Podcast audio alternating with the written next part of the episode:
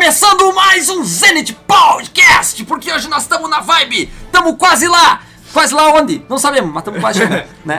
Não, é- quase no fim. Quase no fim, Larissa! Bíblia, tu já imaginou? Nós estamos em Thiago! Nós estamos no começo do fim. Isso aí é uma. É pra, Mas é pra glorificar de pé, Não é igreja. motivo de alegria, eu queria gravar mais. Aham, mas aí que tá, Christian. Tem segunda temporada já garantida Ah, é? do Zenit Podcast. Que Nem notícia! Exclusivo! Nem sabia, não? Exclusivo, a gente já tinha falado, exclu- inclusive, em, em episódio, mas é exclusivo. é, fica ligado aí, cara. O Clube Missioneiro não para, o clube tá em movimento, a gente voltou pra não parar mais, né? A pandemia que se lasque, se acabou lá a quarentena, né? E aí a gente tá aí, na, na verdade não acabou ainda, mas a gente tá aí com a esperança de que a quarentena é, chegue ao seu, ao seu fim derradeiro, de verdade. E com isso a nossa vibe, ela tá lá em cima. E o meu nome é Rosales Freitas, o líder aqui da classe de líder do Clube Missioneiro, diretor do clube. E eu tenho os meus parceiros que fazem parte deste podcast, do Zenit Podcast. Eu vou começar cumprimentando a Larissa Maciel, Oi, eu sou a Larissa. a Amanda Luiza, o Christian Barbosa, E aí, finge que eu dei uma resposta à altura da abertura, né? Jonathan Guilherme. Opa! Tu viu que agora eu aprendi, Jonathan. E a Luísa Batista. E aí? Viu só todo mundo numa vibe maravilhosa! Ei! Tamo lá!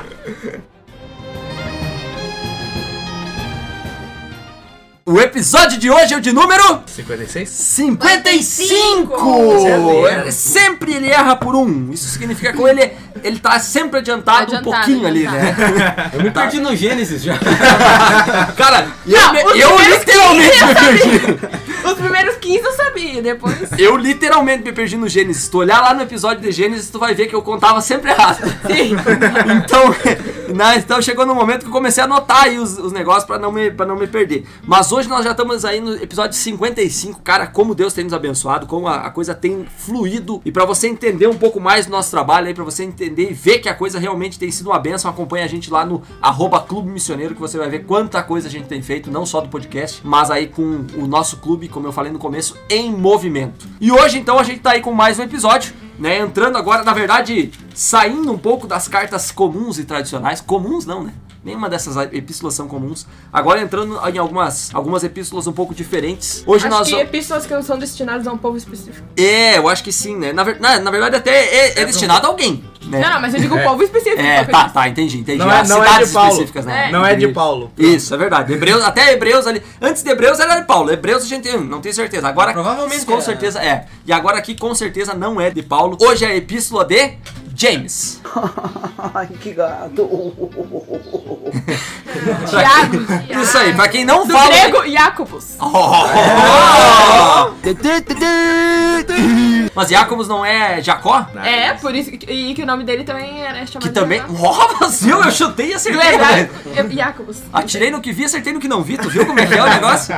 Nós estamos afiadinho, rapaz. O inglês aqui nós demole, né? O português que não é tanto, não é tudo É, aqui. tanto que eu falei em grego, né? Tu entendeu inglês? Tu viu? É, Não, aqui nós- isso aqui isso chama-se dom de línguas. Nós estamos afiadinho aqui, nós estamos falando em cada língua, uma mais bonita que a outra, né? E, o- e a carta então de Tiago não é de nenhum dos apóstolos de Jesus. A gente pensa num, num primeiro momento, o Tiago apóstolo. Não é o Tiago apóstolo. Eu entendi agora. Quem é esse Tiago que escreve? Você sabe? Irmão, Irmão de Jesus. Jesus. Isso aí. Não é, irmão. Meu é, irmão. Provavelmente, né, irmão? Não, Provavelmente, é. Não, não confirmado. tem 100% de certeza, né? Isso aí. Só no céu. Só no céu nós vamos saber quem era o Tiago. Daí Quando vieram um outro, não tinha nada a ver com a história. Nem aparecia lá nos evangelhos, mas estava ele lá. Tá, mas é irmão de Jesus. Como é que ele é irmão mais velho se Jesus foi o primeiro filho de Maria? Mas essa é muito fácil mesmo. Faça outra mais difícil. Meu irmão. Ah, meio irmão. Então significa que provavelmente José tinha tido um casamento anterior ao casamento com Maria. Isso é interessante a gente saber historicamente pra poder não se confundir, né? Não chegar naquele momento. "Ah, Peraí, que história é essa aí? Como é que A Maria era tá virgem contradizendo." e já tinha um filho? É, tá se contradizendo esse negócio aí, né? Não, não funciona desse jeito. E o Thiago, ele, ele só começou a ser cristão, né, no caso, depois que Jesus morreu, né? Uhum. Na verdade, o- a gente vê ali, principalmente nos episódios dos evangelhos, que os irmãos de Jesus, eles tinham uma crítica muito forte ao, ao ministério de Cristo, né? Eles diziam assim, mas não, pera ali, isso é meu irmão, né? Como, como assim ele é o crescer, Messias? como é que do nada, né? Como é que essa cria se tornou Messias, né? Não funciona esse, esse ranhento que eu peguei no colo, não, né? E aí ficava aquela, aquela coisa, eles não acreditavam muito bem, apesar de verem os milagres, Jesus fazia os milagres mesmo diante da sua própria família. E aí eles demoraram um pouco para entender. Inclusive a tradição ela vai dizer aí que Tiago e alguns dos outros irmãos de Jesus, eles só aceitaram quando eles viram Jesus ressurreto. Porque tu imagina, eles devem ter acompanhado todo o Calvário, né? E aí você vê depois Jesus ressurreto, deve, deve, deve ter sido um negócio. Ah, é o Messias. Né? Agora eu acredito.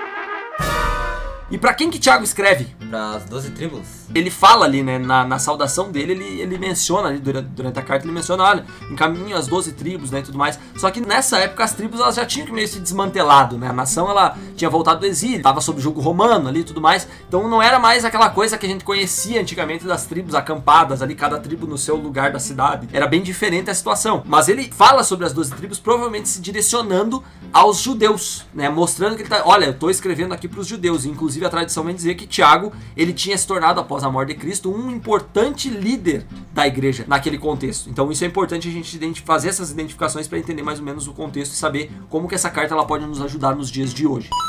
Essa epístola, ela nem sempre ela foi tão bem aceita assim, e provavelmente foi uma das últimas incluídas no cânon sagrado. Você sabe o que que é o cânon sagrado, né? Não. Sim, não? Então vai lá, gente, o que é o cânon sagrado? Fala então. Sei lá. O que, que era? Só pra participar da conversa? o cânon sagrado, pessoal, é a, a lista, o hall de livros que compõem a Bíblia Sagrada. Então é a Bíblia, muito Ah, bem. Pra que chamar disso então? Pois é. bem. Um nome sofisticado. E ele foi um dos últimos livros a ser incluído, provavelmente, porque ele não era assim tão bem aceito pela, pela comunidade religiosa, principalmente porque faz uma crítica muito dura aos ricos. Eu tenho horror a pobre. O pessoal que era mais abastado, né, mais afortunado, eles não gostavam tanto assim dessa, dessa crítica que recebiam, então eles disseram assim, hum, não sei, essa Bíblia, essa, essa epístola pode não ter sido tão inspirada assim, né? Que coisa absurda. Vamos começar ali pelos temas então que são tratados na, na epístola de Tiago. Primeiro tema, Tiago vem falando ah, no capítulo 1 um pouco sobre as provações. O que é uma aprovação? É um determinado momento que você tá sofrendo com coisas. Uma dificuldade. Isso, com dificuldade. Perfeito, ó, o Johnny tentou, tentou, a Amanda foi lá e tum! É um momento que tu tem- vai ter que provar alguma coisa. Provar aqui, no caso, a fé, né? Vai passar por Ótimo. um momento difícil vai ter que fazer por uma aprovação que tu vai ter que provar a tua fé. Perfeito. E aí a segunda pergunta, provação ela vem de Deus? Deus nos prova? Mas essa é muito fácil. Faz outra mais difícil. Sim. E o Johnny ia falar outra A- coisa. a- Vamos lá, A Johnny. coisa ruim não vai vir de Deus porque Deus não, Não, tem não, mas pecado e provação não não tem coisa necessariamente é uma coisa ruim. Que a Sim. provação pode ser pra gente- a gente Depende. evoluir. Por isso, mesmo, Ó. por isso mesmo que depende. Tem provações que são boas, que você tá fazendo, são boas, que geralmente vêm de, vêm de Deus. Mas também tem provações tipo, ah, eu quebrei a perna e eu tô lá no Eu não entendi o que ele falou. hospital, uma aprovação pra ver se quer jogar bola no sábado e. Não, mas isso aí é uma intervenção de Deus. Ó. Tu quer jogar bola no sábado, É, isso eu concordo. Mas Quebrou é uma perna. Bom, provações elas existem. Eu vejo quando a gente estuda a palavra que provações elas sim, elas provêm de Deus. Uma situação ruim ela pode se tornar uma provação porque Deus pode fazer algo que, que sirva pro teu crescimento. Qual é a diferença entre provação e tentação? Tentação vem do diabo. Provação é, quando- é que, por exemplo, se Deus tá te provando pra ver. É que nem ele fez com Jó. Tá. Ele permitiu que Jó Perfeito. fosse tentado, provado pra provado. dele. Aí Ok. tentação, é, eu acho que entra no conceito de Johnny, que já vem de, de, de, do, do cap- demônio. Do capiroto, tá? Do amornado, do roubo, do espírito É. sem luz! Eu acho que eu tenho uma resposta. Vai lá, Caixa, vamos ver, vamos ver, vamos ver. Como foi dito, né? A tentação ela vem do lado ruim e ela tá ali pra te induzir a fazer o que é errado. Ótimo. Já a aprovação ela vem pra te induzir a fazer o que é certo e for- te fortalecer. Uma outra pergunta que talvez vai clarear a mente de vocês aí. De novo, cara! Deus nos tenta? Não. Então eu- aí eu acho que a gente já começa a ter um norte bem claro da diferença bem básica assim, entre tentação e provação. Provação, sim, Deus nos envia provações para com o objetivo então de aumentar a nossa fé, É isso que vocês me- nos falaram aqui. E a tentação ela não tem o objetivo de aumentar a tua fé. E um outro detalhe importante é que as provações elas são de caráter transitório, ou seja, elas não acontecem assim, elas não vêm pra ficar na tua vida. Elas acontecem, a provação ela vem, aconteceu, Ela é acabou a momentânea. situação. Exatamente, é momentânea. Acabou aquela provação, você vai para pode ir pra outra provação. Próximo né? nível. Ou então ela tem uma consequência, talvez? Isso. Tem, tem também. Provações têm consequência. Com certeza, provações têm consequência. Vai ter uma consequência negativa ou não. né? Dependendo da sua escolha. A ideia é que tenha uma consequência positiva. Por isso que a ideia é que Deus permita as provações e em alguns casos ele até manda, como a Amanda bem lembrou a questão de Jó. A tentação, às vezes, nós mesmos nos colocamos numa situação de tentação. A gente sabe aquilo que aperta o nosso, o nosso calo. Quais são as coisas que vão nos induzir a erro? O Superman tem a Kryptonita. A Kryptonita não faz mal pro Batman. O problema do Superman é um, o do Batman não é o mesmo problema. Mesma coisa pros nossos pecados, as nossas tentações. Aquilo que pode ser uma tentação pra mim não é uma tentação pra vocês e de um modo diverso, aquilo que é tentação pra vocês não vai ser pra mim, por exemplo. Quando a gente sabe aquilo que nos induz a erro, nós devemos nos afastar daquilo. Porque a gente às vezes é levado a querer brincar com o pecado. E a gente brinca lá na beiradinha do precipício, esperando, não, não vai dar nada. E quando vê, racha a pedra e a gente cai lá Eu embaixo. posso ir até aqui, então eu vou ir até aqui. Cadê seus estudos? Você é maluco, é? Ou você é idiota? Exatamente. Na verdade, os limites eles existem pra você se afastar deles, não pra você se aproximar deles. E eu acho que tem que saber diferenciar uma aprovação de uma tentação, porque às vezes na aprovação você quer tanto se provar e tudo mais, e aí você. E na verdade é uma tentação, e aí você vai lá e se coloca em uma situação de tentação que não era necessária. Exatamente. Perfeito, Larissa. E que aí você cai. E aí você cai, sendo que é pra você fugir das tentações, não ir até lá. E tudo isso está envolvido com outro assunto que Thiago vem tratando ali também, que é a prática da religião. Eu queria explorar um pouquinho nesse episódio com vocês essa palavra. O que, que vem à mente de vocês quando a gente fala sobre religião? Uma crença, acreditar em algo. Adoração envolve seu tempo. Olha só, palavras interessantes que vieram surgindo aqui. Eu tenho a impressão, acho que vocês vão concordar comigo, que as pessoas lá fora, elas, quando você fala em religião, elas já têm um preconceito estabelecido. Já Elas- uma imagem na cabeça dela de um jeito que ela é, acha que é um sabe? estereótipo. Exatamente. o es- Já tem um estereótipo do que, que é a religião. Religião é negócio de crente, é negócio de igreja e eu não quero saber. É os caras que andam com a Bíblia embaixo do braço. Isso, religião é isso, sabe? E eu diria pra vocês que, que eu acho que religião ela vai bem além, sabe? Às vezes ah, eu acho que as pessoas elas têm uma conotação errada porque a gente dá essa conotação pra elas. Palavras duras. Sabe? O que, que as pessoas têm enxergado de religião? Uma pessoa que não frequenta uma igreja vai ver a religião através da vida Da de, pessoa. de quem frequenta. E se eu de- e se eu tô demonstrando algo pra essa pessoa e essa pessoa tá vendo de uma forma negativa, significa que eu tô passando o conceito de religião de uma maneira Forma- equivocada. Tem que cuidar do jeito que fala pra não, pra não deixar a pessoa, tipo, pensando de uma forma negativa, por exemplo. Ou, tipo, uma pessoa que não conhece a igreja adventista, ela vem te perguntar, ah, qual que é a igreja adventista, o que, que é isso? Ah, é aquela que não faz nada no sábado. Isso não parece uma coisa boa. Exato. Ah, não posso fazer nada no sábado. Mas tu tem que entender como explicar a pessoa e como passar pra ela o lado positivo. Isso é um lado positivo, mas dessa forma parece que, tá, que é um lado negativo. E também, no momento que você diz ser de uma religião, você tem que se comprometer a passar uma imagem correta daquela religião. Tu é e- representante dela, né? Exato. E passar a imagem que a igreja, aquela religião específica, quer que você passe pro mundo. Às vezes a gente esquece dessa noção que a gente tem que- de, de testemunho. Isso é testemunho, né? Você transmitir para as pessoas aquilo que você acredita e aquilo que você pratica. Vocês colocaram muito bem aqui que é uma, é uma crença, uma- um conjunto de, de práticas, né? Muitas pessoas elas não querem um comprometimento com religião porque ela tem que você tem que dedicar tempo, você tem que abdicar de algumas coisas. É, tipo, por exemplo, vamos pegar nosso exemplo lá da igreja. A pessoa te convida pra ir algo no sábado. Ah, não, tem igreja. Aí te convida pra ir domingo de noite. Não, eu vou na igreja. Tem igreja, aí, não. daí, Sábado de tarde, Vamos. não, tem um podcast. É, aí quarta de noite. Não, tem igreja também. Domingo de manhã. todo dia tu tem Aí, igreja. Não, domingo de manhã, não, tem errados. Aí, vá fazer um feriadão, vamos lá em casa. Não, vou fazer igreja. Para de ser doida! Vai legal. Aí o cara vive na igreja, é isso? Mas Sim, eu e- não, Eu e é, e é isso que as pessoas não entendem, né? Às vezes também tem essa. A gente colocou aqui que às vezes a gente transmite um conceito equivocado da igreja. Mas às vezes a- as pessoas elas veem a religião também da forma como elas querem ver, né? Ou seja, assim, se tu olhar por esse contexto é um negócio nega- negativo. Mas eu vou dar um exemplo. No último feriado, né, Amanda? A gente fez. Ah. E, e Christian e era, que eram os que estavam. A gente fez bastante coisa junto, a gente passou praticamente de sábado de noite até segunda de noite juntos Já enjoei dessa cara aí. né? Fazendo coisa em momentos diferentes, em momentos diversos. Pra mim, tudo isso é religião, pra mim, tudo isso é igreja.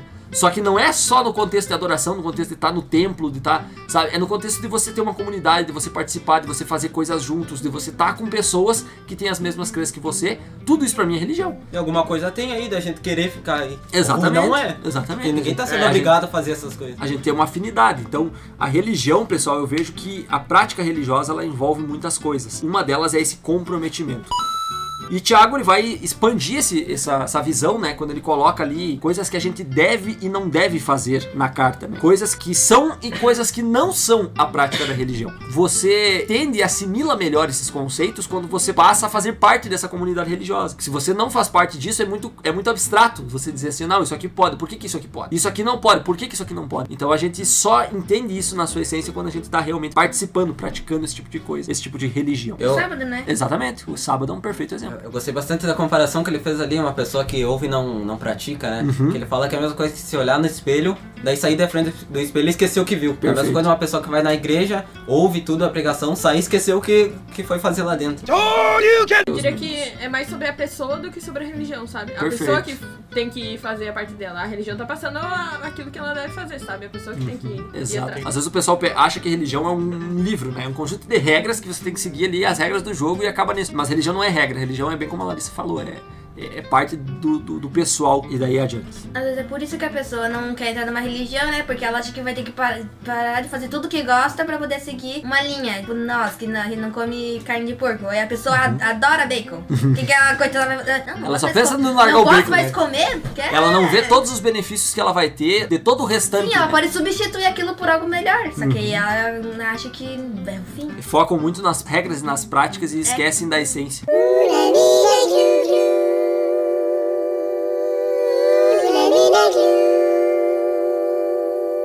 E um detalhe importante também sobre religião, a gente tá colocando aqui a religião como algo prático na nossa vida, é o que aquilo que Tiago vem falando sobre o evangelho do reino ser inclusivo, não fazer acepção de pessoas. Né? A gente já viu isso em outros escritos ali de Paulo principalmente, né? E Paulo ele e Paulo não, e Tiago Errou! e Tiago, ele, ele vem falando exatamente a mesma coisa. Aí você percebe que as coisas elas estão interligadas, né? Elas estão alinhadas. Tiago ele vem dizendo assim: olha, nós temos aí vários irmãos, várias pessoas aí que talvez até sejam um pouco mais desfavorecidas de questões financeiras do que vocês e tal. Pobre, né? E a gente não deve de forma alguma pensar que essas pessoas são inferiores a nós. Ainda mais tratar com parcialidade visando ah, o benefício próprio, né? Uhum. Tipo assim, ah, aquela pessoa é mais rica, então eu vou tratar ela melhor pra ela me retribuir de alguma forma. Ela dá o dízimo maior que dos outros.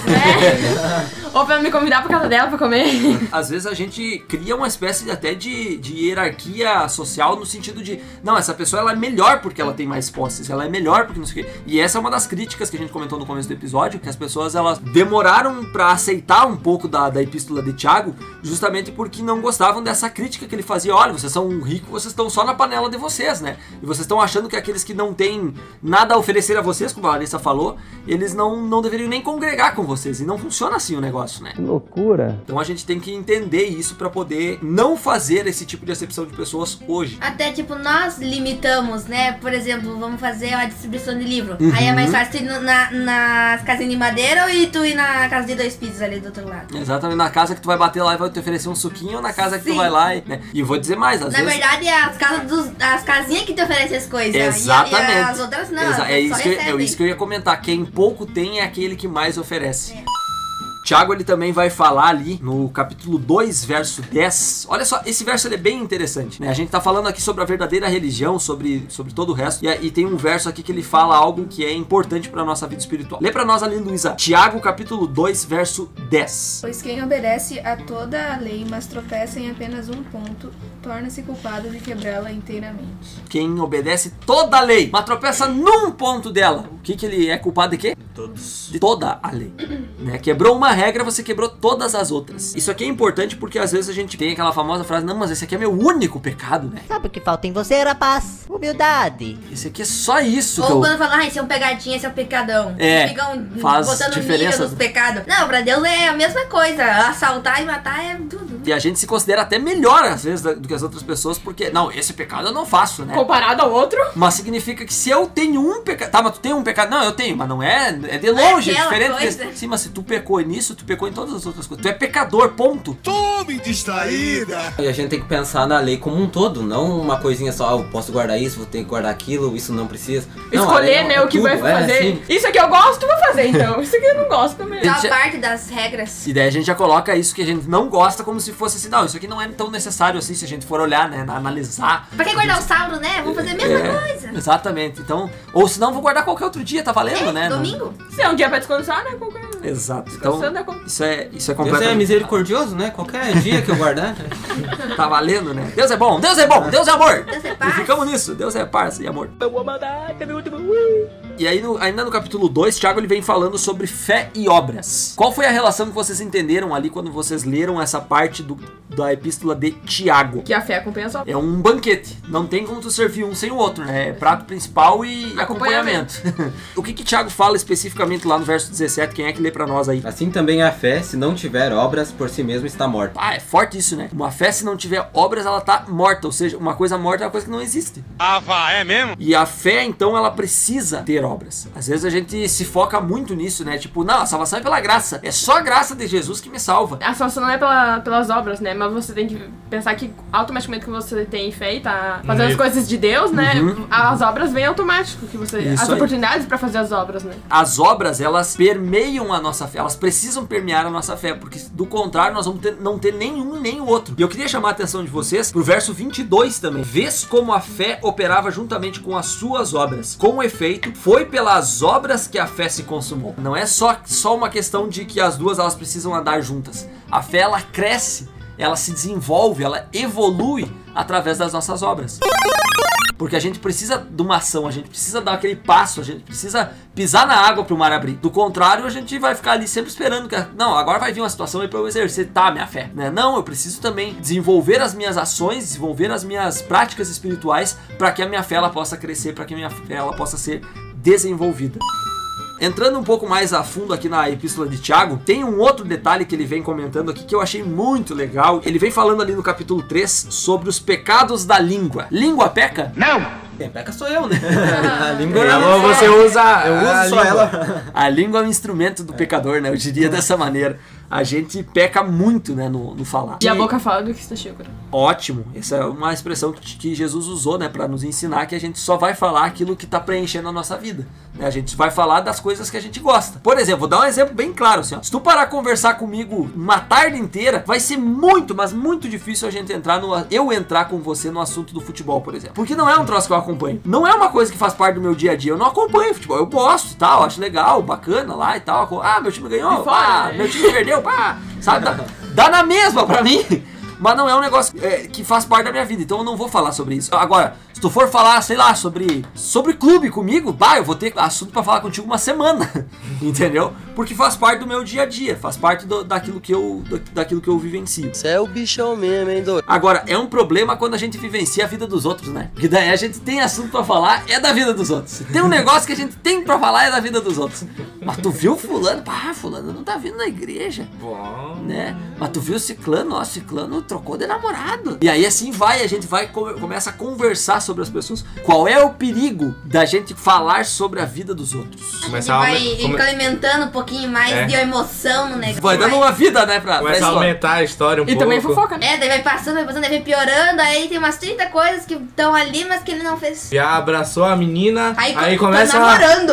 Uh, Tô namorando. É, não, é perigoso. Muitas vezes a gente acaba ferindo as pessoas sem dar um, desferir um único golpe. Com palavras, tu pode iniciar uma guerra, mas tu também pode ser salvo. Acho até que é um provérbio, não tenho certeza. Mas é bem isso, Amanda. As nossas palavras, elas podem sim iniciar uma guerra. Pode iniciar uma guerra espiritual. A gente pode tirar pessoas da igreja, ou do convívio com, do- ao lado de Cristo, através das nossas ações e das nossas palavras. E também quando a gente se diz cristão, né, e a gente quer falar de Jesus, não tem como a gente falar de Jesus e do, do mesmo modo a gente falar, por exemplo, mal da vida das outras pessoas ou falar coisas ruins. Da mesma boca procedem bênçãos e maldições. E isso não, não tem sentido. Não, Não tem como, né? Não tem como, é impossível, sabe? Isso Porque nos profetas lá, acho que teve duas pessoas que, em visão, os anjos tocaram a, A boca. a- é, a, a boca deles com brasa, eu acho, pra Perfeito. purificar, pra não, não acontecer esse tipo de coisa. A gente é muito impuro, sabe? Nas coisas que a gente fala, nas coisas que a gente, que a gente profere. E às vezes a gente usa até desculpinha, né? Não, mas eu não tô falando mal do irmão. Eu só tô aqui comentando, Comentando os assuntos que Tô aconteceram. contando os fatos, né? Mas assim, precisa tu comentar da vida do irmão, né? Precisa realmente tu falar sobre o irmão. Não conversa sobre o irmão, conversa sobre ti, né? Conversa sobre outra coisa e tal. Às vezes é óbvio que pessoa, que vão Conversa surgir dos nomes. pecados. Tome distraída. É, às vezes é óbvio que uma determinada pessoa ela pode surgir num assunto que você tá, tá conversando ali, mas tenta direcionar o assunto para que você, para que não vire um falatório das outras pessoas. né? É muito fácil falar sobre alguém sem essa pessoa estar presente ali, né? Agora falar na cara, poucos têm coragem. Larga as pantufas da nega velha e sai com os guri, rapaz. Tem um verso ali que Tiago vai usar, onde ele fala sobre sermos amigos do mundo. Servos de Deus, amigos de todos. Lê pra nós ali, Luísa, o que, que diz ali no capítulo 4, verso 4. Adúlteros, vocês não sabem que a amizade com o mundo é inimizade com Deus? Quem quer ser amigo do mundo, faça inimigo de Deus. Isso aqui é forte, né? Quem quer ser amigo do mundo é inimigo de Deus. Mas aí eu pergunto pra vocês: isso não está, por um acaso, contra aquilo que nós recitamos no voto do desbravador de ser servo de Deus e amigo de todos?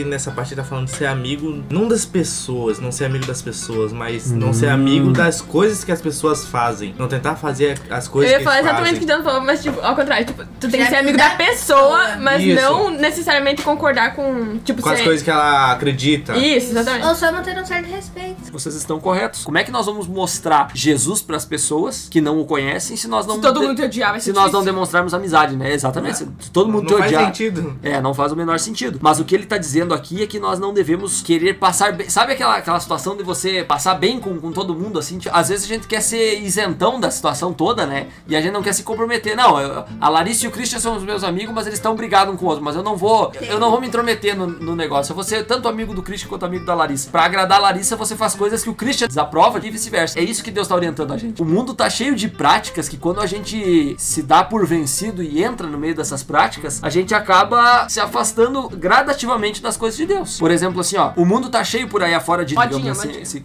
é, vamos colocar dessa maneira, cheio de modinhas. Né? O mundo tá cheio disso. Às vezes para nos sentirmos como parte do todo, né, da para não nos sentirmos excluídos pelas pessoas que estão ao nosso redor, a gente acaba tentando se amoldar a essas coisas e não, não, pois é, eu, eu também aqui, ó, vou, vou participar disso aqui. É frouxo ou não é? E é isso que Deus está tentando nos, nos orientar quando ele inspira Tiago a escrever sobre isso, dizendo assim: olha, quem quer ser amigo, muito amigo do mundo, né? Quem quer andar como o mundo anda, vai acabar é, sendo meu inimigo. Né? E não é no sentido de que Deus odeia essas pessoas, mas ele odeia essas práticas. Deus ama o pecador Isso. e não o pecado. Isso diz também em Romanos 12, 2, né? Não se amolde ao padrão desse mundo. Se eu tenho um amigo que bebe, ali fala que eu não devo ser amigo do mundo. Tá, eu não devo ser, a- ah, não devo gostar de- dessa prática dele de beber. Mas no negócio do clube lá, o voto fala que eu devo ser amigo de todos. Um bom amigo, o que que faria? Ia aconselhar esse amigo que beber é ruim, ia ajudar ele a parar com isso.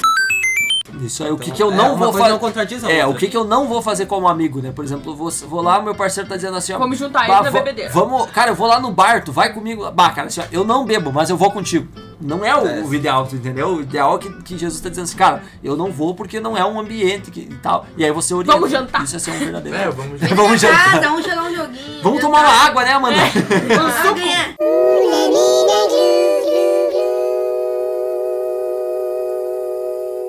Um outro assunto que o Thiago vai abordar é sobre a falibilidade dos projetos humanos. Sabe o que que é isso, essa palavra falibilidade? Falente mamuce, né? Eu não sei dizer. Dos projetos humanos. Falência. Aí é falência. Basicamente é isso, tá? Não tá errado. É verdade? É o Porque falhar. errado não tá. É o falhar dos projetos. Isso aí, dos projetos humanos como eles são falhos. Por que que os projetos humanos eles são geralmente falhos? Que somos pecadores. Porque às vezes a gente não leva em consideração a vontade de Deus. Também, mas eu vou dizer mais, porque nós somos finitos e limitados. Às vezes a gente esquece desse detalhe nos nossos planos. A gente acaba fazendo planos e tal, e a gente não coloca na equação ou no meio dos planos aquilo que mais importa, que é Deus. E quando a gente tira Deus da jogada, acaba que os nossos planos eles sempre vão ser falhos. O Salles tem uma figurinha super motivacional. Qual é? Que é aquela. Nunca se esqueça. que você é limitado. Você é limitado. Exatamente. Cara, essa, esse é meu mantra, entendeu? É olhar lá e dizer assim, ó, cara, nunca esqueça, você é limitado. E tem aquela outra também, né, Cristiano? Se você não pode ajudar, atrapalhe. O importante é participar. Esse daí é, também é muito boa, assim. Anti-coach. Eu chamo isso de anti-coach e funciona na minha vida. É uma maravilha, olha, recomendo pra vocês aí.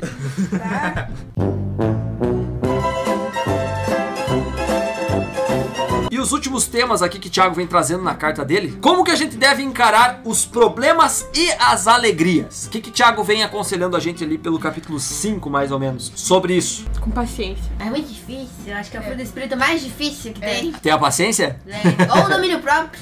O domínio próprio. Ah, o domínio próprio eu diria que é realmente É é bem. difícil. A gente precisa exercer ele, às vezes, contra o nosso gosto, mano. É porque tu, quando tu tem domínio próprio, tu tem paciência. É verdade. Sim, porque tu consegue se controlar.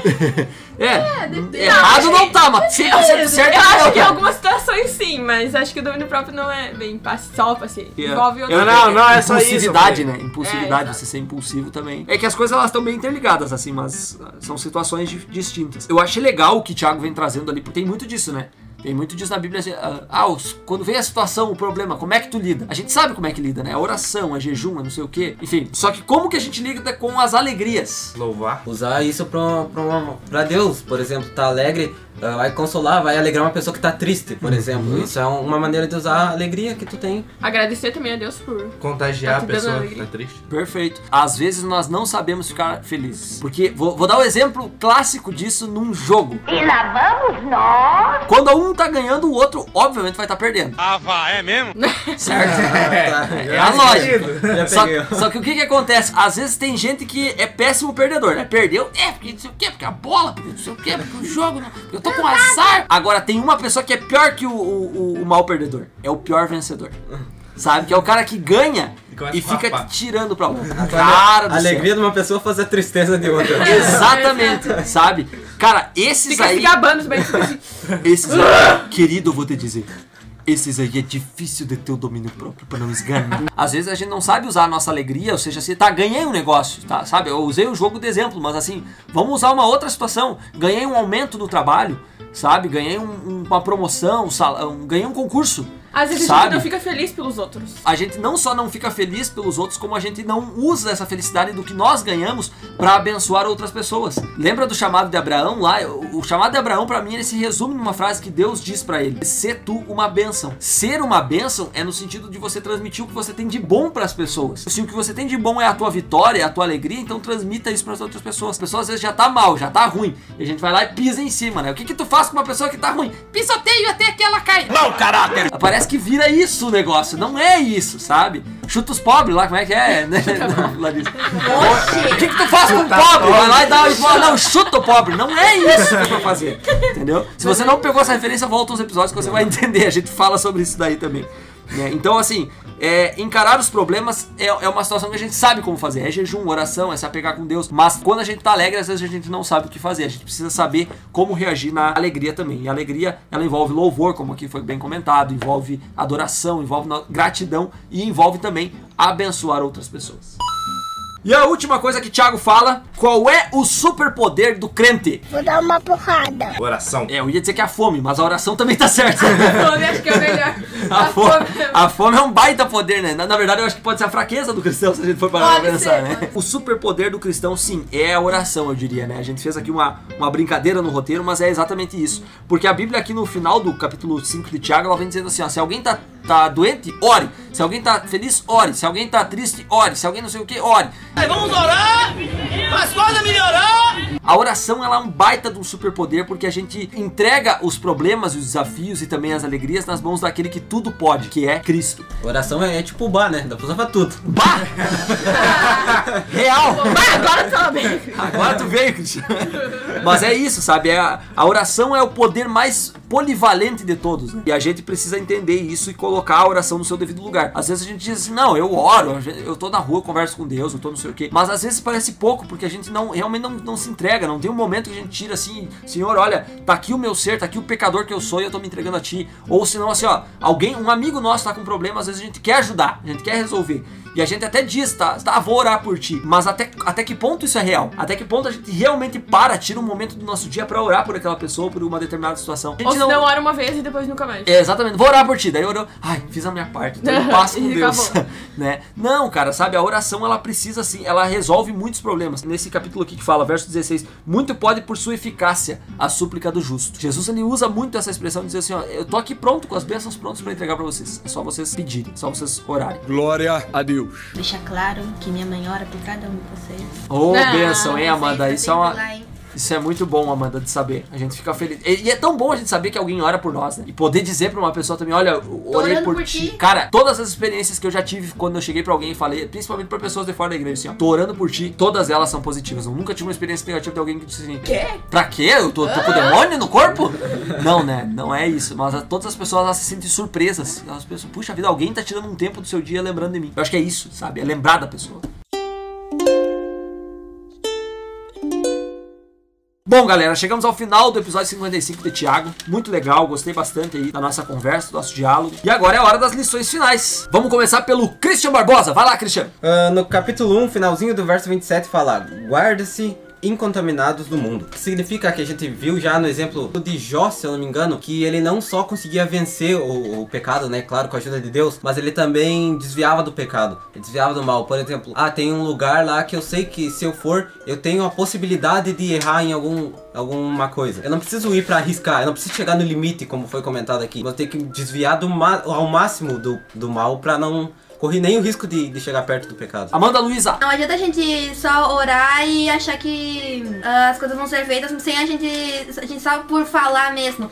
A gente tem que ter fé, a gente tem que ter acreditar que aquilo vai dar certo, porque oração sem fé é em vão. Uhum. Muito bem. Inútil. Já que tu tá tão falando, vai lá, Johnny. Quando a gente começa a, começa a falar, começa a falar sobre o irmão. Aí aquele outro irmão ali que tu falou as coisas, vai falar pro outro, que vai falar pro outro, vai começar a aumentar a história, vai começar a aumentar a história. Então evitem falar mal das pessoas, ou então evitem falar das pessoas, só quando for pra fazer uma, uma crítica boa, uma crítica construtiva. Muito bem, Thiago 35 fala, né? Uma fagulha pode incendiar uma selva. Achei bem legal esse verso. Luísa Batista. A lição que eu tiro tá em Tiago 4, verso 7, que diz: Portanto, submetam-se a Deus, resistam ao diabo e ele fugirá de vocês. No contexto, a gente fala de, de sempre pedir ajuda de Deus nas tentações, senão não adianta, a gente vai falhar e a gente vai pecar. Então, sempre pedir ajuda de Deus. Muito bom. Larissa. A lição que eu tiro é que a gente não engane a si mesmo achando que só ouvir a palavra de Deus e não praticar vai ser suficiente. Para a palavra de Deus ser realmente ativa na nossa vida, a gente uh, precisa praticar ela e não só dentro da igreja, mas em todos os lugares, porque Deus está sempre com a gente.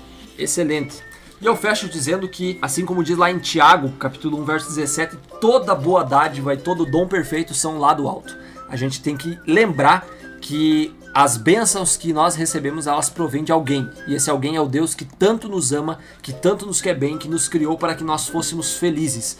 E aquele que nos achou tão importantes e tão preciosos que entregou aquilo que na verdade é o que tem de mais precioso no universo, que é a vida do próprio Filho é, em nosso favor. Jesus Cristo morreu por mim por cada um de nós aqui no podcast, por você, nosso querido ouvinte, porque ele espera que a gente possa, com esse sacrifício, compreender o tamanho amor que ele tem por nós, para que dessa forma nós possamos atingir o ponto mais alto, o zênite em nossas vidas. E com esse pensamento, nós convidamos você para seguir com a gente no próximo episódio, estar aqui escutando, estudando a palavra aí, que a gente está quase platinando a Bíblia. Um grande abraço para você e fique com Deus.